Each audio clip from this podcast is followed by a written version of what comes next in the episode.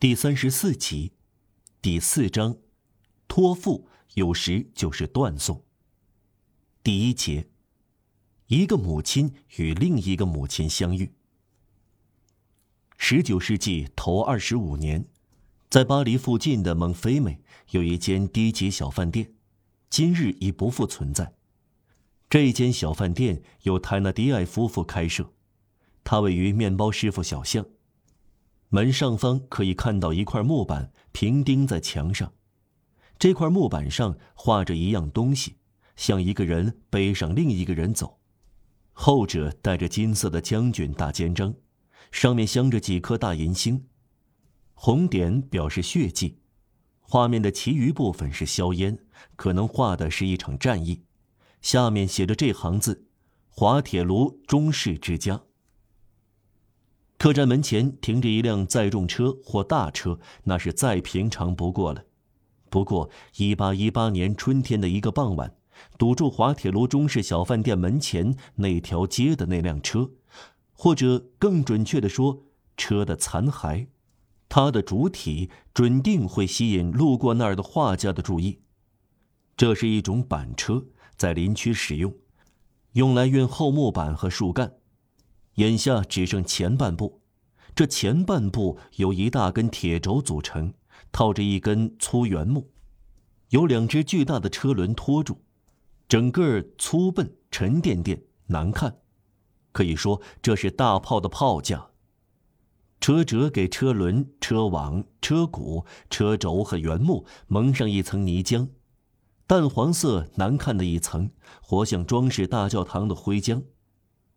木头在泥浆下消失了，铁轴在铁锈下也消失了。车轴下像帘子一样吊着一根粗铁链，足以锁住做苦役的歌利亚。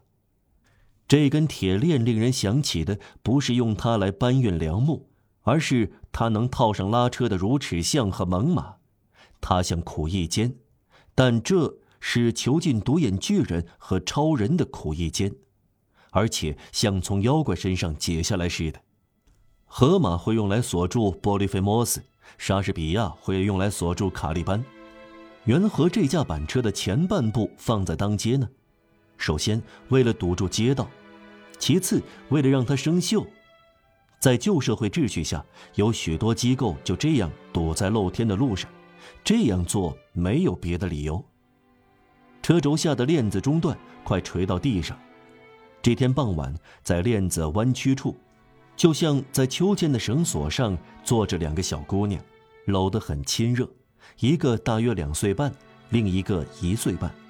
小的依在大的怀里，一条手帕系得很巧妙，不让他们摔下来。有个母亲当初看到这条可怕的铁链，说过：“啊，这可以给我的孩子们做玩具。”再说，两个孩子打扮得很可爱，有点讲究。他们光彩照人，简直可以说两朵玫瑰插在废铁上。他们的眼睛令人叫绝，他们鲜艳的脸蛋儿笑眯眯的，一个是栗色头发，另一个是褐色头发。他们稚嫩的面孔又惊又喜。附近一丛开花的灌木向行人散发出香气，这香气似乎来自他们身上。一岁半那个小不点儿露出可爱的光肚皮。显示了小孩纯真的诗礼。这两颗娇嫩的脑袋生活在幸福中，沐浴在阳光里，在他们的头顶和周围，板车巨大的前半部锈迹斑斑，近乎骇人，交错着狰狞的曲线和棱角，好像岩洞的入口一样呈圆弧形。隔开几步远，那个母亲蹲在客栈门口，这个女人面目不善。但此刻倒是令人感动的，他用一根长绳摆荡着两个孩子，用唯恐出世的目光盯住他们。那种又是动物的又是钟爱的表情，是母性所特有的。每次荡来荡去，难看的铁环就会发出尖利的响声，好似愤怒的喊叫。两个小姑娘心醉神迷，落日也来同乐。一条绑缚神魔的锁链变成了小天使的秋千，没有什么比这造化的韧性更迷人的了。母亲一边摇着她的两个孩子，一边用假嗓子哼着一首当时有名的情歌。必须如此，一个武士。他一面唱歌，一面注视女儿，便听不到和看不见街上发生的事。然而，他开始唱情歌的第一节时，有人走近了他。突然，他听到一个声音在他耳畔说：“啊，太太，你有两个漂亮的孩子。”对美丽温柔的伊莫琴说。母亲继续唱她的情歌作为回答。然后他回过头来，一个女人站在他面前，离开有几步远。这个女人她也有一个孩子抱在怀里，她还背着一只很大的旅行袋，看来很重。这个女人的孩子像仙女下凡。这个小姑娘有两三岁，衣着打扮可以同另外两个小姑娘媲美。她戴一顶包发细布帽，长袖内衣有飘带。便帽镶瓦朗西那花边，裙裾翻起，露出白白胖胖而又结实的大腿。她的脸红扑扑，身体健康，美丽的小姑娘令人不由得想在她苹果似的脸颊上咬一口。她的眼睛准定非常大，睫毛美极了。此外难以评说。她睡着了，她睡得很踏实。是这种年龄的孩子所特有的，母亲的怀抱充溢着柔情，孩子酣睡在里面。至于那个母亲，模样又贫苦又忧愁，她是女工打扮，又有重新做农妇的意味。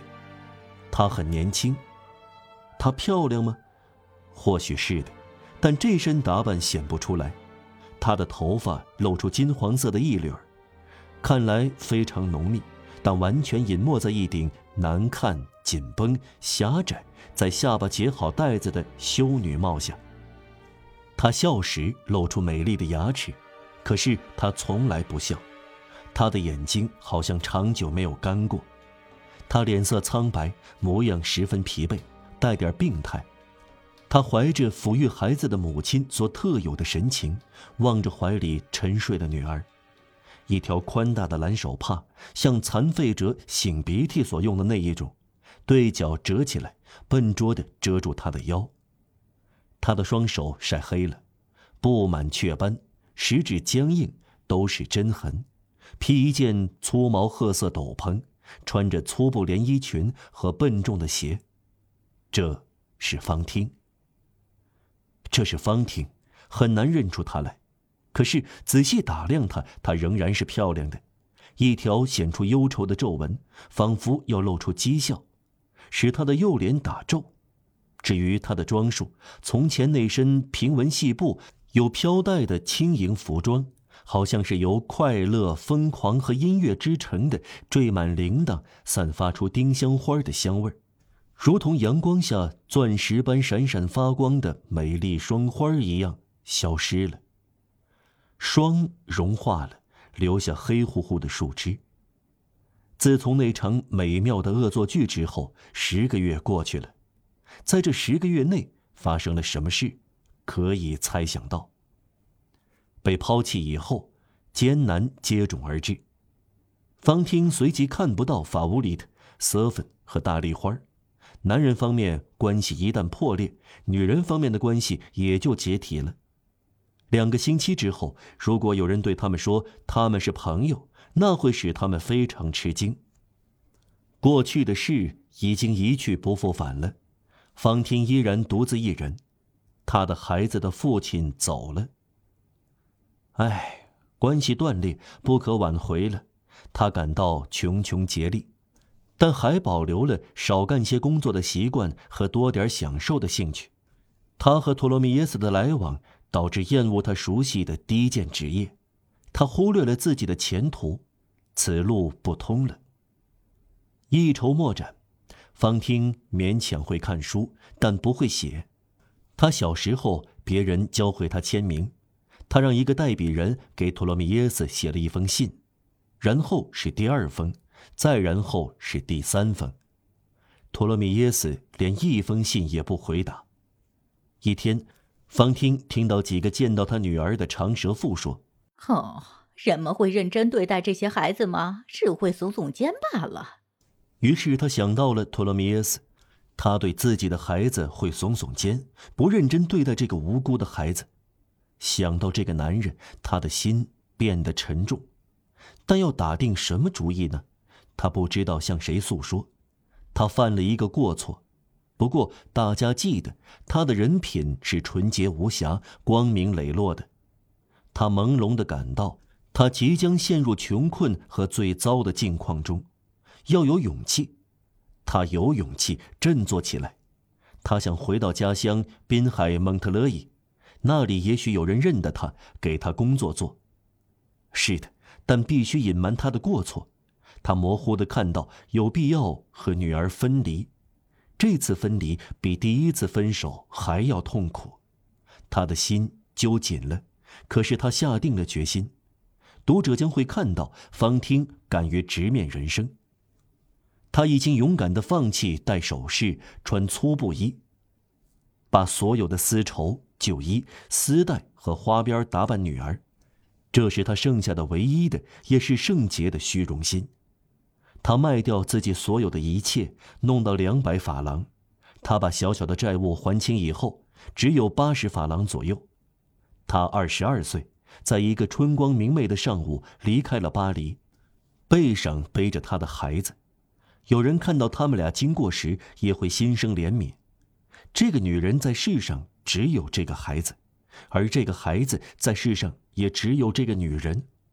方汀养育他的女儿，这累坏了他的胸脯，他有点咳嗽。我们将不会再有机会谈到菲利克斯·托洛米耶斯先生了。我们仅仅要说，二十年后，在路易·菲利普国王治下，他是外省一个大腹便便的诉讼代理人，很有影响，十分富有，是个明智的选民和严厉的陪审员，始终爱寻欢作乐。为了得到休息，方汀搭乘巴黎郊区的那种所谓小马车，每法里平均三四个苏的车费，走走停停。将近中午，他来到蒙特勒伊的面包师傅小巷。当他经过泰纳迪埃的旅店门前时，那个小姑娘坐在他们难看的秋千上，自得其乐。方汀不禁感到目眩神迷。他面对这幅快乐的景象，止住了脚步。确实很有魅力。这两个小姑娘对这个母亲来说，就是一幅有魅力的景象。他满怀激情地注视着她们。眼前这两个天使就预示着天堂，他以为在这个旅店上方看到了神秘的天主在此。这两个小不点儿显然是这样幸福。他望着他们，欣赏他们。正当那个母亲唱到两句歌词之间喘口气的时候，他激动的禁不住脱口而出：“读者刚才已经读到了那句话。你有两个漂亮的孩子，太太。”即使最凶恶的人看到别人在温存他们的孩子，也要变得温和。那个母亲抬起头来表示感谢，让过路的女人坐在门前的长凳上，她自己就坐在门口。两个女人交谈起来。我叫泰纳迪奈太太。那两个小姑娘的母亲说：“我们开着这个旅店。”然后他又哼起了那首抒情歌曲：“必须如此，我是骑士。”我都伸到巴勒斯坦。这个坦纳迪埃太太是个红棕色头发女人，肉墩墩的，性情粗暴，类乎大兵，毫无风韵。也是怪事，他看了一些传奇故事，学到歪着脑袋沉思的神态，又爱撒娇，又男性化。纸张破损的旧小说对小饭店的老板娘就会产生这种效果。她还年轻。刚刚三十岁，要是这个蹲着的女人站直了，也许她的高身材和适合市集流动摊贩的巨人般的虎背熊腰，一开始就会吓坏那个赶路的女人，搅乱她的信任感。我们要叙述的故事便化为乌有了。一个坐着而不是站着的女人，关系到一些人的命运。